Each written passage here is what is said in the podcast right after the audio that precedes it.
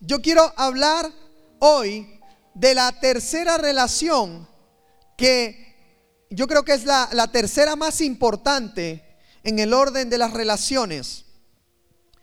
Y esa es la relación de qué? ¿De qué? De la familia. ¿Hay familia aquí? ¿Hay una familia aquí? Levante su mano. ¿Hay familia aquí? Yo soy de la familia de Dios.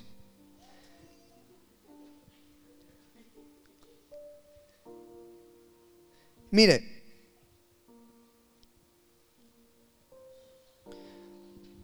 entonces en la, relación de familia que vamos a hablar hoy, yo quiero darle algunos conceptos. Y lo primero es que quiero enseñarle que, de dónde viene el origen de la palabra familia.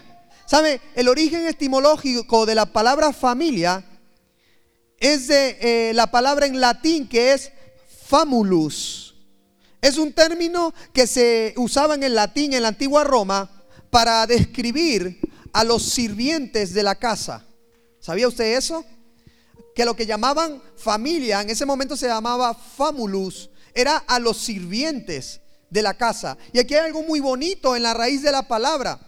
Era, el conjunto de criados, todas esas personas que hacían obras en la casa, que servían, que sacaban la casa adelante. A eso se les llamaba famulus, que es el origen de la palabra familia. Y hay una enseñanza muy bonita, porque es que una casa no puede funcionar, no puede tirar adelante si todos juntos no obran, no sirven, no hacen las labores de esa casa.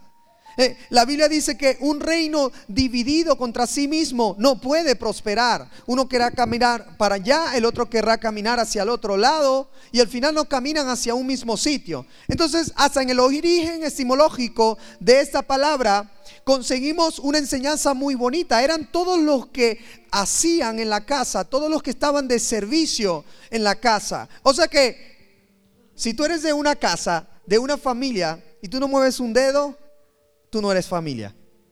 Si tú eres de una casa y le dejas todo a alguien nada más que lo haga, tú no eres familia. Si tú eres de una casa y eres de lo que te, como dicen aquí, te escaqueas, en mi país dicen echas el carro, tú no eres familia. Porque familia era el conjunto de esas personas que hacían el servicio de la casa. Ahora, yo quiero enseñarte hoy siete pilares espirituales que una casa no puede dejar de tener, que una familia no puede dejar de tener. Ojo, y esa familia no solamente puede ser una familia eh, de sangre, puede haber una familia, por ejemplo, la iglesia es una familia, es la familia de Dios. Pero también puede haber una familia en personas que viven en algún sitio, que comparten el piso, comparten una casa y, pues por, por cuestiones de la vida les tocó ser familia. ¿Sí? Entonces yo quiero enseñar siete pilares importantes que no puede dejar de tener la familia. Y vamos a irlas apuntando. Si usted es de los ordenados que estudia, luego cuando llega a casa eh, repasa en la semana la prédica del pastor, eh, usted comienza a ponerla en práctica en su vida, no quiere olvidar nada, entonces usted hoy va a tomar el móvil o lo que tenga el iPad, la tablet, el cuadernito y usted va a apuntar acá esos siete principios. El primer principio que te quiero enseñar que tiene que tener toda familia es la verdad. Y tú puedes, puedes de pronto decirme, no me estás dando nada nuevo, no me estás diciendo nada nuevo. ¿Cómo es eso de la verdad? Mira, la verdad es tan fundamental, es tan importante que por la verdad murió Cristo en la cruz. Y yo quiero ir allí en tu Biblia a Efesios 4, versículo 25 al 27, y que leamos juntos. Y dice así, por lo cual, desechando la mentira, hablad verdad cada uno con, su prójimo, en este caso con vuestra familia, porque somos miembros los unos de los otros. Airaos, pero no pequéis. No se ponga el sol sobre vuestro enojo, ni deis lugar al diablo. ¿Sabes qué? La mentira da lugar al diablo. La mentira da lugar a la ira, al enojo y por lo tanto también da lugar al diablo.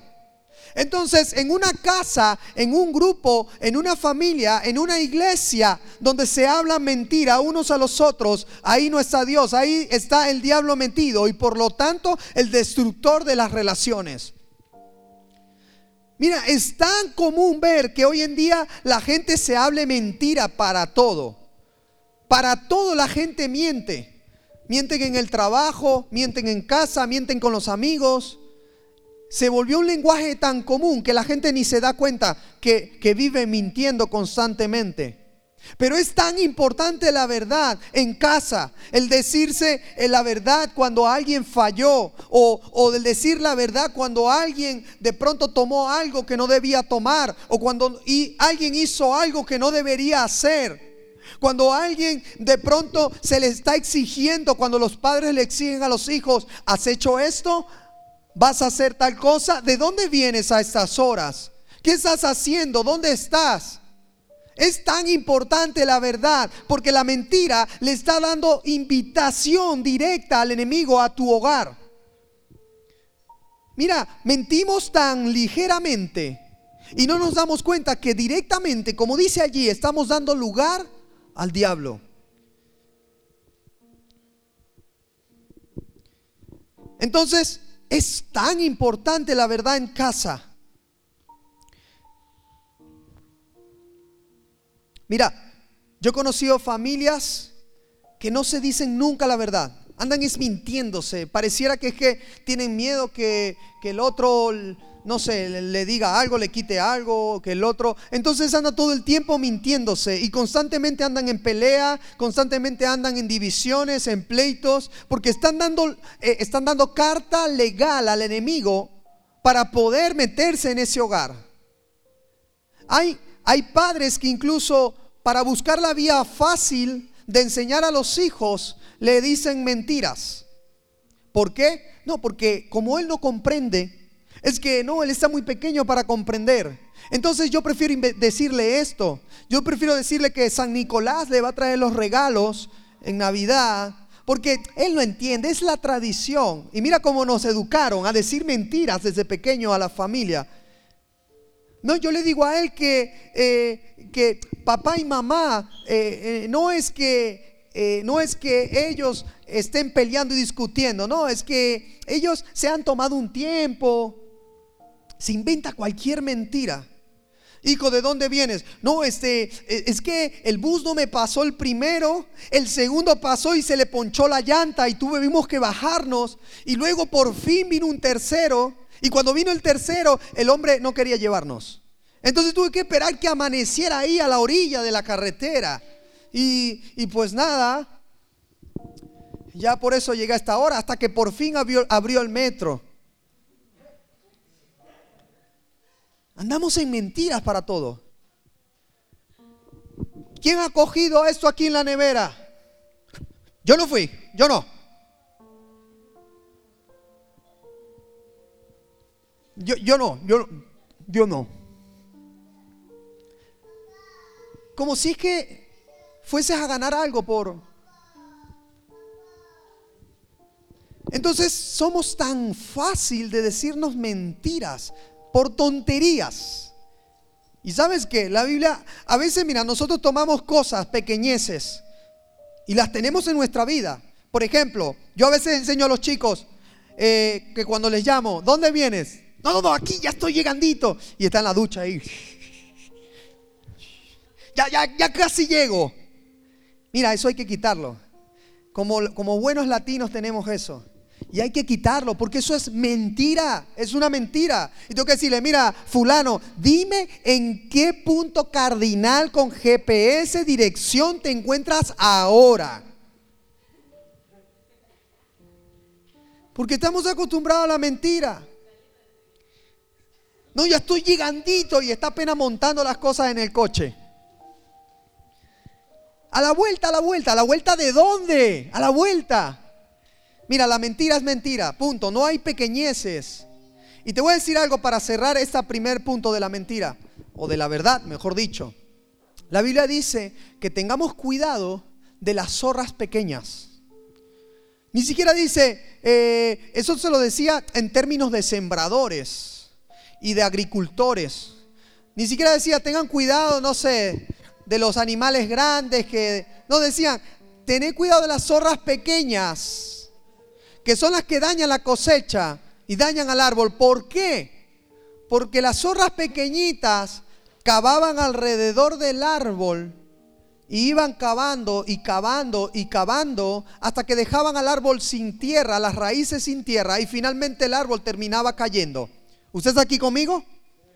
Pues la mentira, por muy pequeña que sea, va cavando alrededor de tu familia, va cavando alrededor de tu casa y tarde o temprano esas mentiras terminan por dañar la relación familiar.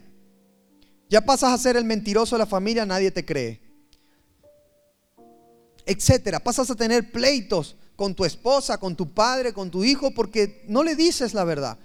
Mira, por muy dolorosa que sea la verdad, es mejor instruir a los hijos en la verdad desde que, desde que nacen.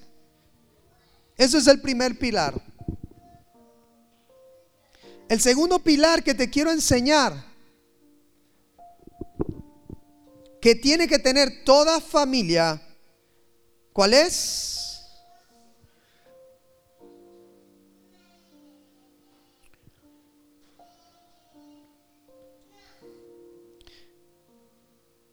Mira, y me he dejado una buena lectura aquí, en la, en, la verdad. Mira lo que dice, ninguna palabra, eso es Efesios 4:29 al 32, ninguna palabra corrompida salga de vuestra qué, sino que sea buena para la necesaria edificación en dar eh, eh, de gracia a los oyentes. Y no contristéis al Espíritu Santo de Dios con el cual fuiste sellados para el día de la redención. Quítese de vosotros toda amargura, enojo, ira, gritería, maledicencia y toda malicia. Antes ser benignos los unos con los otros y perdonaos los unos como los otros, como Dios también perdonó a Cristo. Entonces apunta allí el segundo pilar que tiene que tener la familia es el pilar de la sujeción. Mira, hay algo que se llama eh, la, mm, la, fuerza centrífuga. No sé si, si, la has visto en, la escuela, en la universidad, pero la, la fuerza centrífuga es una fuerza que hace que cuando algo está girando, todas las cosas tienden a ser expulsadas de su centro. ¿Sí? Por ejemplo, cuando tú metes la ropa a la lavadora y ella está luego haciendo el, último ciclo para secar la ropa, eso funciona por la fuerza centrífuga. Toda la ropa queda así pegada de, los laterales del, digamos, del tambor. Y así como la ropa queda pegada, el agua también sale expulsada y sale por los orificios. Pues contra nuestra familia siempre el enemigo está aplicando fuerzas centrífugas para dividir, para separar la familia, para dispersarla. Pero uno de los pilares para mantener unida a la familia es la, sujeción. Vamos a ver qué dice la palabra de la sujeción. Dice así en Efesios 5, 21 al 30. Someteos los unos a los otros. ¿En qué? En el temor de Dios. Las casadas estén sujetas a sus propios maridos como al Señor. Porque el marido es cabeza de la mujer, así como Cristo es cabeza de la iglesia, la cual es su cuerpo y Él es su Salvador. Así que como la iglesia está sujeta a Cristo, así también las casadas lo estén a sus maridos en todos en todo. Luego dice, maridos, amad a vuestras mujeres, así como Cristo amó a la iglesia y se entregó a sí mismo por ella, para santificarla, habiéndola purificado en el lavamiento del agua por la palabra, a fin de presentársela a sí mismo una iglesia gloriosa que no tuviese mancha, ni arruga, ni cosa semejante, que fuese santa y sin mancha. ¿Sabes? Aquí enseña el Señor una, eh, una tremenda, eh, digamos, un tremendo símil entre la relación de la iglesia con Dios y la relación de matrimonio. Y nos enseña cuál es el orden. De hecho, eh, habíamos dicho en la relación de matrimonio que es una relación tan importante que la humanidad comienza su historia con un matrimonio y, finalizará su historia con un matrimonio que es entre la iglesia y Cristo. ¿Verdad? Entonces, es tan importante que Pablo aquí comienza a dar símiles y dice, mujeres, sujétense a vuestro marido, como así la iglesia está sujeta a quién? A Cristo que es su marido. Dice, así como Cristo es el pilar, la cobertura de la iglesia, y, la iglesia delante de Dios puede estar tranquila porque Cristo la protege y la cubre, de la misma manera el hombre debe cubrir a su mujer y su mujer sujetarse a él, porque de esa manera entonces el hogar tiene cobertura ante Dios. Mira, en una casa donde hay un hombre, pero la mujer es la que lleva las riendas y el hombre es un sanganzón o un sinvergüenzón, en esa casa Dios no está. La cobertura de Dios no está, el liderazgo de Dios no está. Porque Dios no va a pasar por encima de sus estatutos. Dios no va a ser cabeza de la mujer. La Biblia dice que Cristo es la cabeza del hombre y de esa manera el hombre es cabeza de la mujer y a su vez ambos tienen como cabeza a Cristo porque el hombre está allí como cabeza.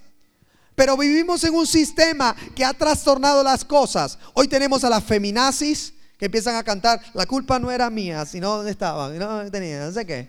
Entonces empiezan a, a torcer todo. Ojo, eso no es algo para ser machistas ni para humillar a la mujer. No, es sencillamente una guía, una cobertura en tu familia. Tiene que haber un hombre como sacerdote de la casa que guíe a la familia. Pero ahora también al, al, hombre también le dice sus cosas, le dice, marido, amad a vuestras mujeres, así como Cristo amó la iglesia, tanto que se entregó por ella ¿Por qué Pablo le decía eso a los matrimonios? Porque de pronto veía que los hombres eran descuidados con sus mujeres, habían abandonado a sus mujeres, a lo mejor les trataban mal, les despreciaban, les trataban con machismo, les trataban con violencia. Y le dijo, no, esa no es la manera. Porque de la misma manera que Cristo trata a la iglesia a tal punto que se entregó por ella, tú también tienes que entregarte por tu mujer e incluso dar la vida si es necesario. Entonces, ahí no está hablando de una sujeción. Y cuando la vida comienza a centrifugar allí a la familia, si tú tienes pilares firmes en el Señor, si tú estás sujeto, si cada uno está sujeto, mira, por más que centrifugue, todos van a estar ahí sujetos del centro. ¿Usted se acuerda cuando era niño nos montábamos en ese carruselito del parque? Entonces eh, le decías a otro, dale duro, dale duro, y tú te agarrabas ahí duro del centro, pero algunos a lo mejor se soltaban y salían volando. Pues de la misma manera la, la, eh, la familia tiene que estar sujeta con los principios espirituales. Ahora,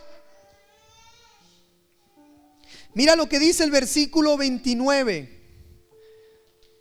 No, el 28 dice, así también los maridos deben amar a sus mujeres como a sus mismos cuerpos. El que ama a su mujer, a sí mismo se ama, porque nadie jamás aborreció su propia carne, sino que la sustenta y la cuida como también Cristo cuida a la iglesia. A que usted todos los días está pendiente de comerse su comidita, de saciarse, se, ducha, bueno, algunos, y, y va y se pone su ropita bien bonito, se echa su perfumito, olorosito. ¿Por qué? Porque usted cuida su propia carne, ¿a que sí? Pues de la misma manera, dice Pablo aquí, tu mujer es tu carne. Si tú no las cuidas, estás despreciando tu carne. Recuerda que tú eres ahat. ¿Tú eres qué? Uno con ella. Entonces es muy, muy, muy importante la sujeción.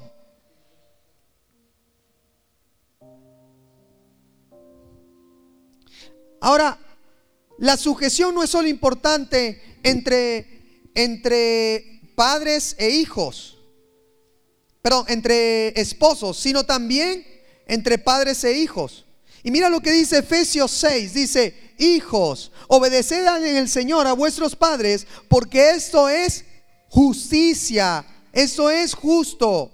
Honra a tu padre y a tu madre, que es el primer mandamiento con promesa para que te vaya bien y seas de larga vida sobre la tierra. Mira lo que dice luego Éxodo 20, 12. Dice, honra a tu padre y a tu madre para que tus días se alarguen en la tierra que Jehová tu Dios te da. Mira, ahí Pablo estaba, era recordando ese pasaje de Efesios. Es un pasaje que tiene una promesa hay gente que ha sido tan desobediente a los padres y ha deshonrado tanto a los padres que les queda a lo mejor una cortita vida. Porque es una promesa irrevocable. ¿Tú quieres ser de larga vida sobre la tierra? Prosperado. Tienes que ser honroso con tus padres. Tienes que obedecer a tus padres. Tienes que ser obediente a tus padres. Aquí hay hijos hay unos que no son, no son hijos. Ah, todos, ¿verdad? Todos somos hijos. Ah, mira, es tan importante cualquier tontería. Hijo, recuerda que el cable te toca recogerlo todos los días. Ay, mamá, ya, ya, ya lo hago. Hijo, el cable no lo has recogido, no has sacado a, pasear el cable. Ah, el perro. Entonces, hijo, eh, por favor, la cama, haz la cama. Hijo, por favor, llega temprano. Y somos desobedientes. Ahora, ¿por qué es tan importante tener una verdadera relación con Dios? Porque luego se te hace fácil tener una relación con tus padres, con tu familia. Porque Dios es el Padre de todos los padres. Dios te trata como a un hijo. Dios siempre te da ordenanzas. Tiene su palabra, su Torah, y siempre te está diciendo qué es lo que debes hacer. Pero nosotros a veces actuamos como hijos desobedientes. Pero además de eso, Dios como tu Padre te sostiene, te sustenta, te abre caminos, te enseña. Y si tú tienes una verdadera relación con Dios, entonces entenderás que debes honrar a tus padres, que debes obedecer a tus padres, que debes ser fiel a lo que tus padres te dicen. Mira, a menos que tus padres te estén mandando a odiar a Dios, a menos que tus padres te estén mandando a suicidarte, todo lo que te dicen tus padres, tarde o temprano, tendrá una repercusión en tu vida. De hecho, recién cuando comenzamos a ser adultos, empezamos a recordar cosas que nos decían nuestros padres y empezamos a decir, wow, ya entiendo por qué mi madre y mi padre me decían esto.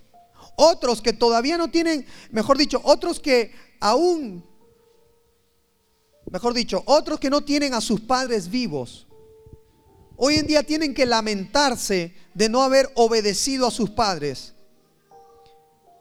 Hoy en día dicen, qué lamentable que cuando mi padre no tuvo en vida, mi madre no, tuvo en vida, no obedecí lo que ellos me decían. No fui atento a sus consejos. Hay un proverbio que dice, hijo mío, eh, sé atento con los consejos de tu padre. Es necesario la sujeción de hijos a padres.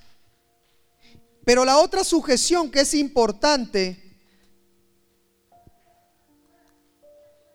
de padres a hijos. Y ojo, no es, que los, no es que los padres van a obedecer a los hijos. La sujeción no quiere decir necesariamente obediencia, sino esa manera en que Dios ha designado que debemos vivir en la familia. Fíjate, en Efesios 6, capítulo 4,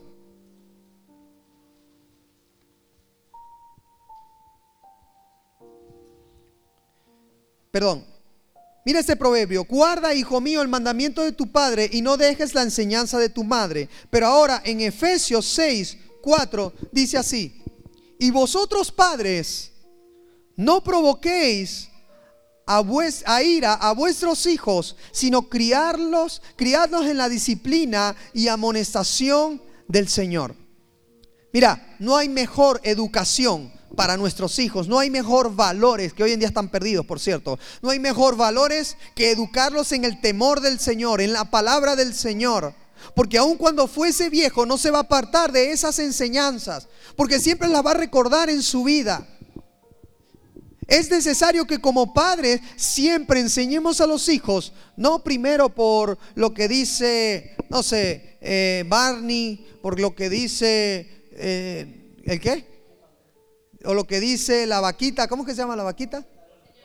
Por lo que dice la señora vaca, o lo que dice eh, Mengano, Loli Pampín.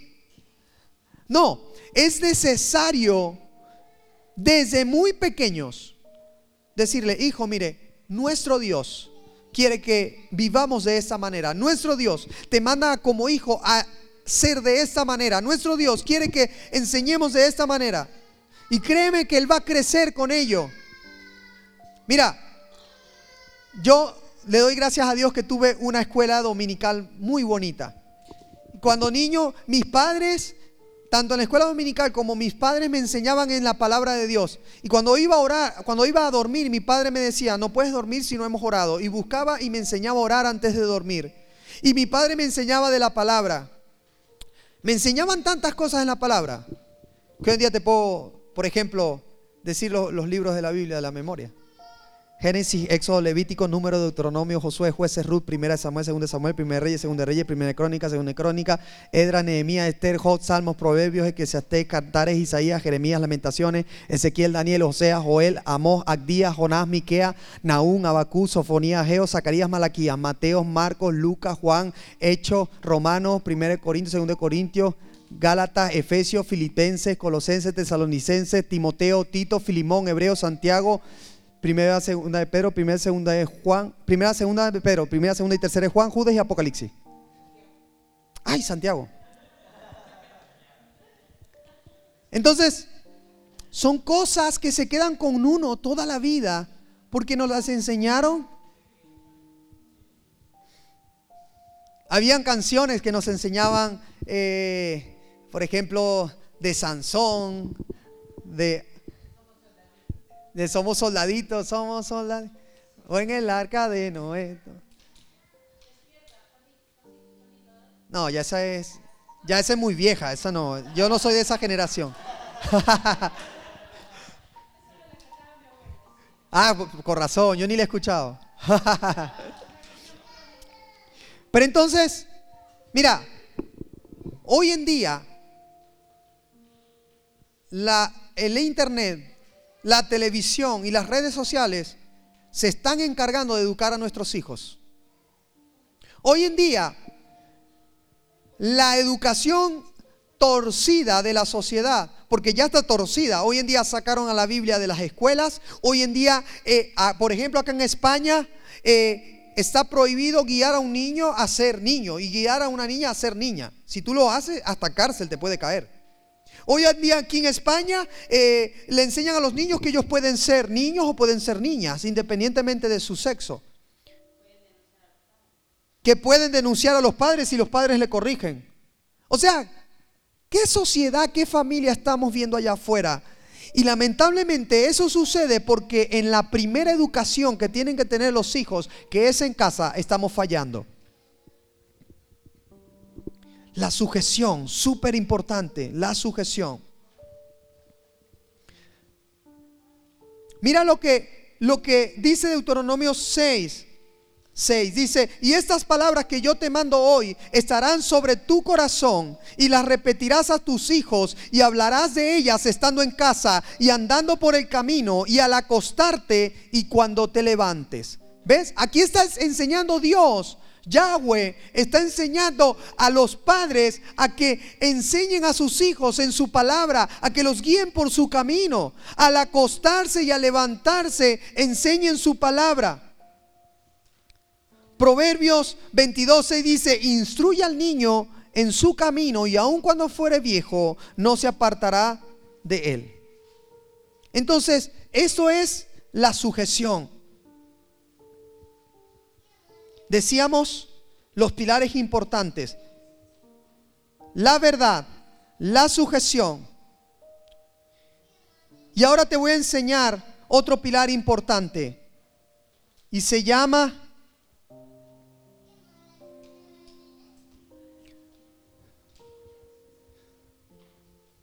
Todos son la sujeción. A ver, dos, tres. Tres.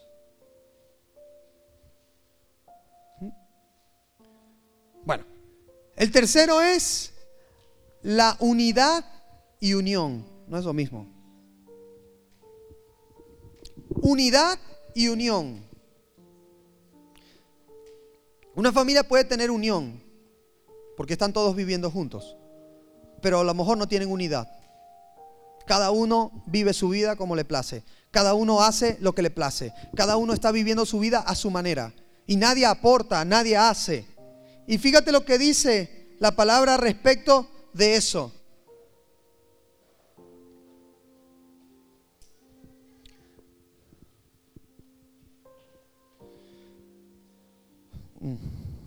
En Marcos 3:25 dice, si una casa está dividida contra sí misma, tal casa no puede permanecer.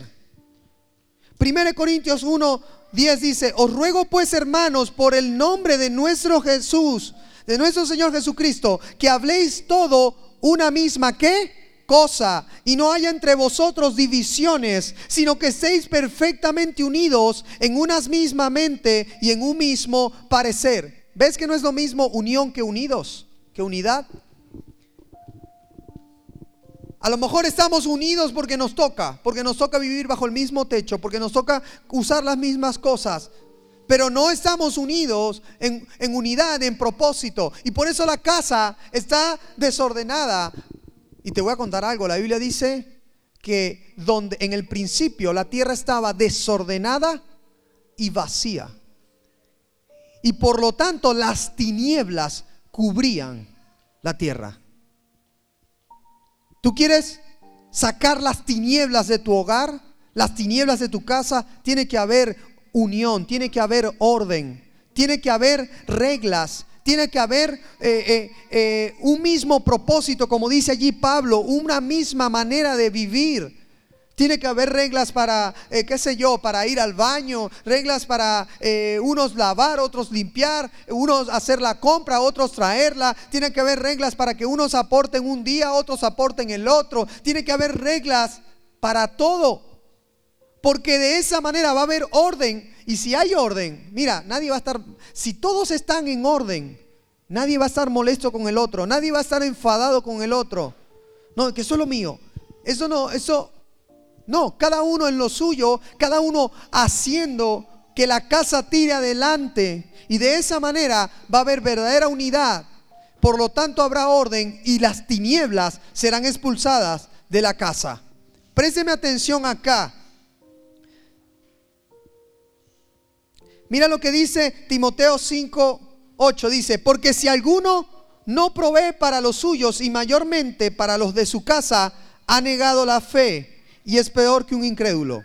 Me perdona, ese es el siguiente punto. el siguiente pilar que tiene que haber en una casa es la provisión. Y ahí dice Pablo a Timoteo, porque si alguno no provee para los suyos y mayormente para los de su propia casa, ha negado la fe y es peor, peor que un incrédulo. Mire, yo te voy a decir algo. Si tú vives en una casa y tú no aportas para esa casa, has negado la fe. Y eres peor que un qué? Que un incrédulo. Uy, qué fuerte eso. Porque no podemos pretender servirnos en esa casa, comer en esa casa, dormir en esa casa, vivir de esa casa, pero no aportar nada en esa casa. No podemos pretenderlo. Y eso, eso también aplica a la iglesia, que es la casa de Dios. Hay cristianos que van a la iglesia, escuchan palabra, se sirven palabra gruesa que le nutre. Hay cristianos que van y, se sirven del consejo del pastor. Hay, hay cristianos que están aprendiendo allí, pero tampoco aportan en la casa. Ese cristiano ha qué? Negado la fe. Entonces es necesario la provisión en casa. Si es verdad que el hombre como cabeza debe ir al frente de la provisión, pero todos los que viven en ese hogar deben ser capaces de proveer a esa casa por muy poco que sea su aporte, debe ser capaz de proveer, debe ser capaz de dar. Y ahí entramos en lo que siempre enseñamos, que somos rápidos para querer recibir, para esperar, pero somos lentos para dar, somos lentos para ayudar, para aportar, para ver qué puedo hacer por el otro. Somos rápidos en ir y coger nuestra porción. No, esa, esa, es, voy a poner por aquí los trozos de tartas que me tocan, porque es que luego se lo van a coger entonces luego va y lo que sobra servimos a los demás. En una casa tiene que ser al contrario. Yo doy de lo que tengo, yo voy a hacer por el otro, yo voy a aportar, yo voy a... Y como todos están aportando, como todos están dando, como todos, entonces todos están recibiendo, a todos les está sobrando, todos están recibiendo del otro. El problema es cuando el círculo no se cierra, porque hay uno o dos, o nadie quiere dar. Si nadie da, nadie recibe. Es necesaria la provisión. Ya vamos a terminar, nos faltan dos pilares solamente. El, sexto pilar que te quiero enseñar, ¿estás apuntando? Es el temor a Dios. Es el sexto pilar. Mira lo que dice la palabra del temor a Dios. Dice en Salmo 128, Versículo 1 dice, bienaventurado todo aquel que teme a Yahweh, que anda en sus caminos. Cuando comieres el trabajo de tus manos, bienaventurado serás y te irá bien. Tu mujer será como vid que lleva fruto a los lados de tu casa. Tus hijos como plantas de olivo alrededor de tu mesa. He aquí así será bendecido el hombre que teme a Jehová. Mira, ¿tú quieres ver eso que dice ahí? Que tu mujer sea como una vid que da frutos y que tus hijos sean como planta de olivos alrededor de tu mesa. Tú como cabeza de hogar tienes que temer a Jehová. Tienes que temer a Yahweh. Tienes que honrar a Dios. En llevar a tu familia a honrar a Dios. Enseñarles a honrar a Dios porque de esa manera entonces serás bienaventurado.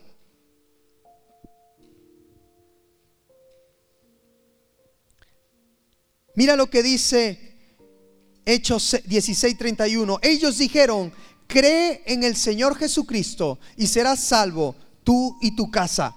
Es necesario, es necesario que como cabezas de hogar tengamos el temor a Dios por primer lugar. Seamos los que empujemos a la familia. Hey, hoy hay culto, hoy hay servicio, hoy tenemos que estar temprano. Hey, acuérdate que tenemos que, que ir a la iglesia. Hey, acuérdate que tienes que hacer tu time. Hey, hijo, acuérdate que tienes que tener una relación con Dios. Hijo, cuídate de los malos caminos. Hijo, coge el camino correcto. Es necesario que como padres, como guías del hogar, abuelos, eh, tíos, que con los hijos aprendan, eh, le enseñen a, poder estar en el temor de Dios, pero además de eso, ellos lo demuestren con sus acciones.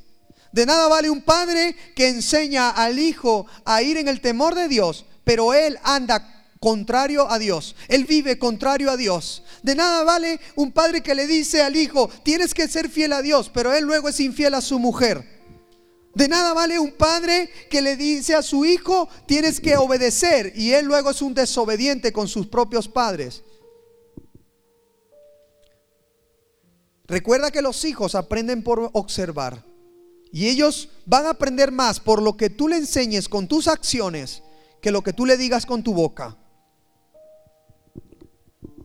Mira lo que dice Josué 24:14. Ahora pues, temed a Jehová y servidle con integridad y en verdad, y quitad entre vosotros los dioses a los cuales sirvieron vuestros padres al otro lado del río y en Egipto, y servid a Jehová.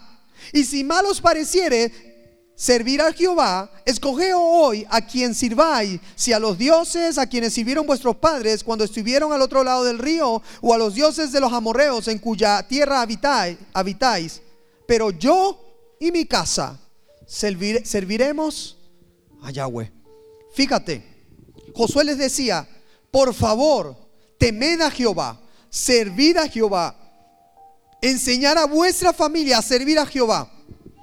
Pero ¿sabe qué? Si no les da la gana de servirle a Jehová, hagan lo que les venga en gana, pero yo y mi casa serviremos a Jehová. Qué tremendo ejemplo el de Josué. Ese Josué tenemos que ser nosotros diciéndole, a, nuestros hijos, mira, Tienes que servir a Dios, tienes que seguir el camino correcto. Deja a esas malas juntas que te llevan de fiesta, de botellón. Deja esas juntas que te dejan de drogas, de hachís, de alcohol. Pero sabes que si no lo quieres hacer, yo sí voy a servir a Dios. O voy a decirle al mundo, mira, a mí no me importa que tú enseñes a tus hijos que él puede ser del sexo que tú quieras. A mí no me importa que tú le enseñes a los hijos que puede pegarle a los padres. A mí no me importa. La manera correcta es sirviendo a Dios, temiendo a Dios. Pero si tú no lo haces, no me importa. Yo y mi casa serviremos a Jehová. A mí no me importa que el domingo yo esté muy cansado. A mí no me importa que el domingo tú quieras llevarme a una fiesta. A mí no me importa que el domingo el jefe me quiera esclavizar. ¿Sabes qué jefe? ¿Sabes qué fiesta? ¿Sabes qué cansancio? Yo y mi casa, hoy domingo, serviremos a Jehová es necesario instruir a nuestros hijos, a nuestras familias, en el temor a Dios. Y el último pilar que tiene que tener toda familia, y es el más importante de todos, es el amor. Y yo creo que podemos leer montones de versículos en la palabra referentes del amor. Pero solo te voy a, leer uno hoy. Los demás te quedan a ti de tarea. Porque por todas partes se habla del amor en la palabra. Pero hay uno, mira, hay uno que te va a demostrar que la familia siempre, pase lo que pase, puede salir adelante si tiene verdadero amor.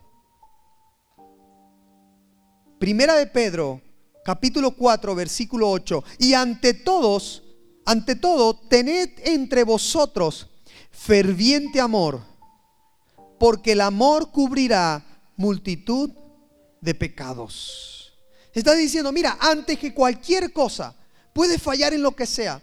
Puede que se te olvide un día proveer, puede que se te olvide un día ser tener el temor, puede que se te olvide algún día qué sé yo, este, la sujeción. Pero si ante todas estas cosas tienes en principio ferviente amor, todo va a estar bien, dice Pedro, porque el verdadero amor cubre multitud de faltas. Tanto así que cuando Jesucristo fue a la cruz, se entregó por los pecados del pasado, de ese momento, y todavía los pecados que aún no has cometido, ya esos pecados fueron cubiertos por el amor de Cristo derramado en la cruz.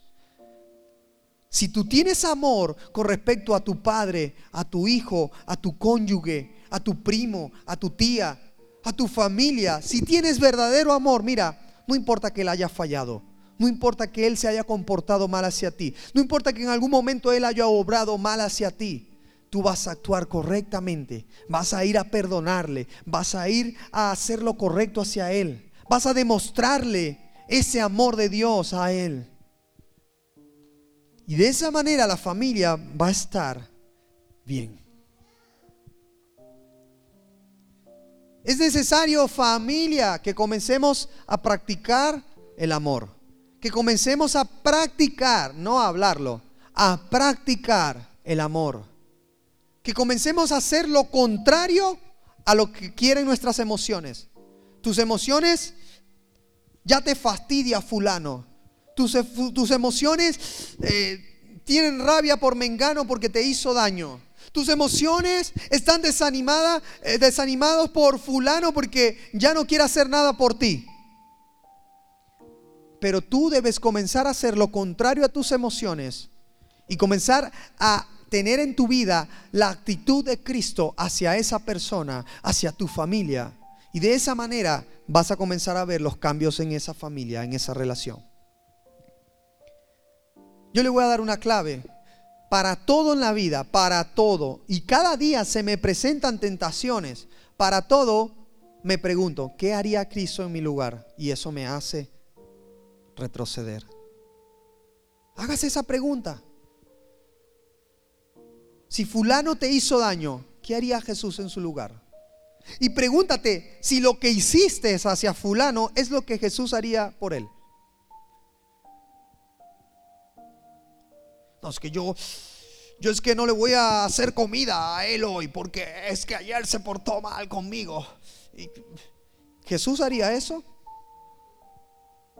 No, yo es que a él, eh, a ella, no le voy a hoy a, lavar los platos porque eh, ella a mí no me los lavó ayer. ¿Jesús haría eso?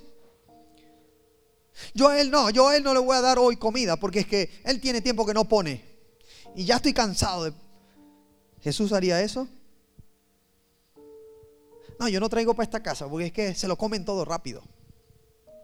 Y mejor me lo guardo. Como por allí en la calle, en un huequito. ¿Jesús haría eso? Ah, yo, yo hoy le digo a mi papá que estaba, eh, que el bus se, le ponchó la, la, rueda y luego que, vente, vamos a decirle eso, no pasa nada. ¿Jesús haría eso? Recuerda,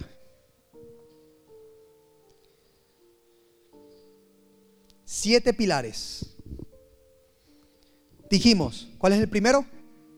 La verdad. Háblense la verdad, aunque sea difícil.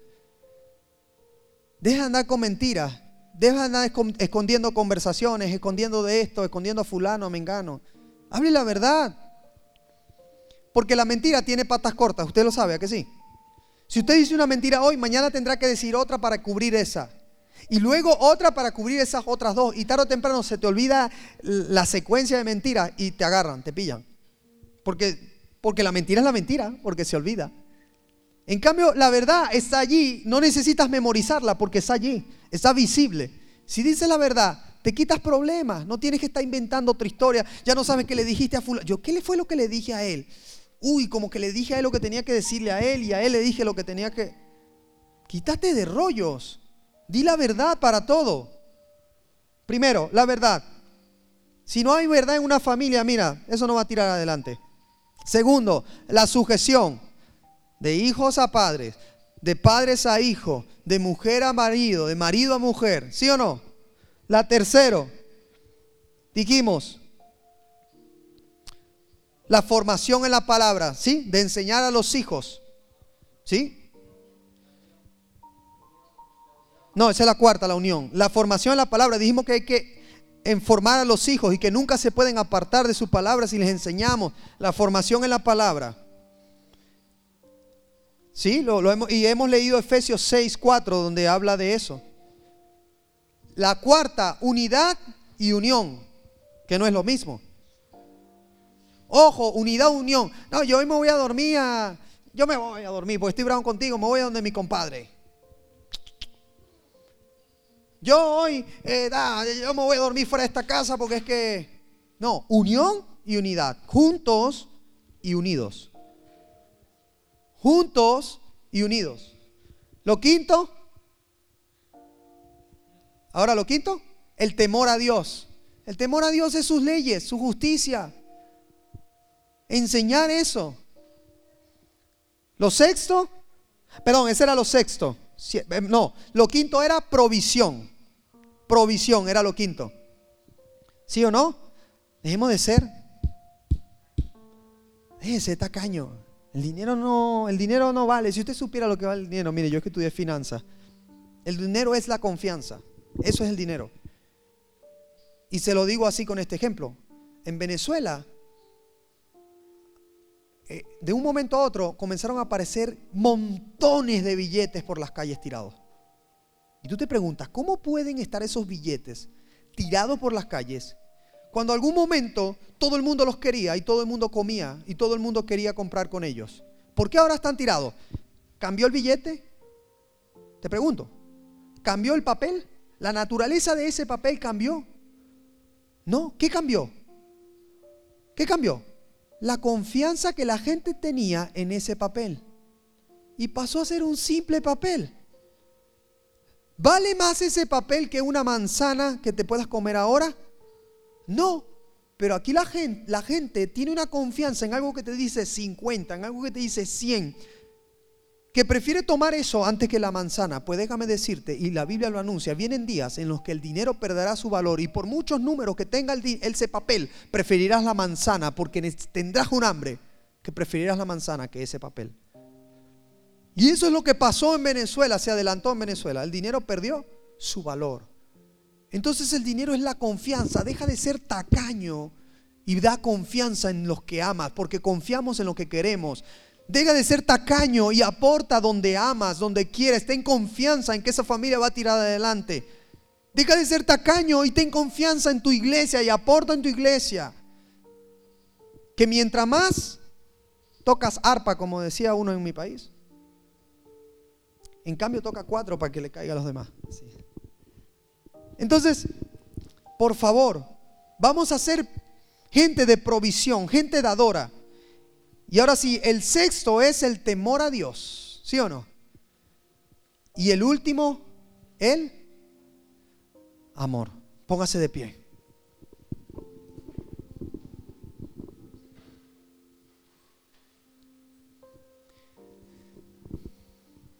El amor que hace cubre multitud de faltas, de pecados, de errores. Si tú amas verdaderamente a tu familia, tú vas a tener misericordia cuando cometa errores, cuando cometa faltas. Pero también vas a hacer lo correcto, porque el amor es hacer lo correcto, aunque tus emociones te digan que hagas lo contrario.